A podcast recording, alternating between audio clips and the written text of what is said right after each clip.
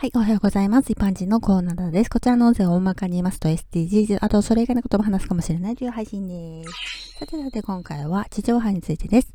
最近夏の暑さを伝えるために暑そうにしている通行人がテレビに映りますよね。風圧パタパタなんてやってるのを隠し撮りされてるみたいな映像。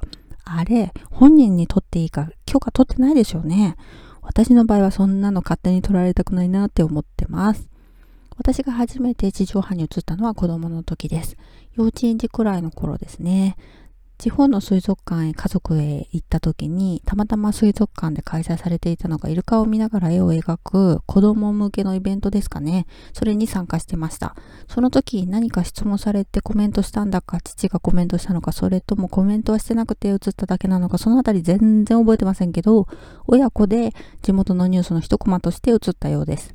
中継だったんですかね。どんな映りようだったか知りませんけど、後日父は同僚から見たよと言われたようです。あとは学生の時に観覧車参加型のあるお笑い番組のファンで観覧に登録してました。観覧に当選して見に行ったことが2回だけあります。どの位置にいてっていう自分にしかわからないくらい一瞬ですけどね、観覧車として小さく映ってましたよ。ではでは今回この辺で次回もお楽しみにまた聞いてくださいね。ではまた。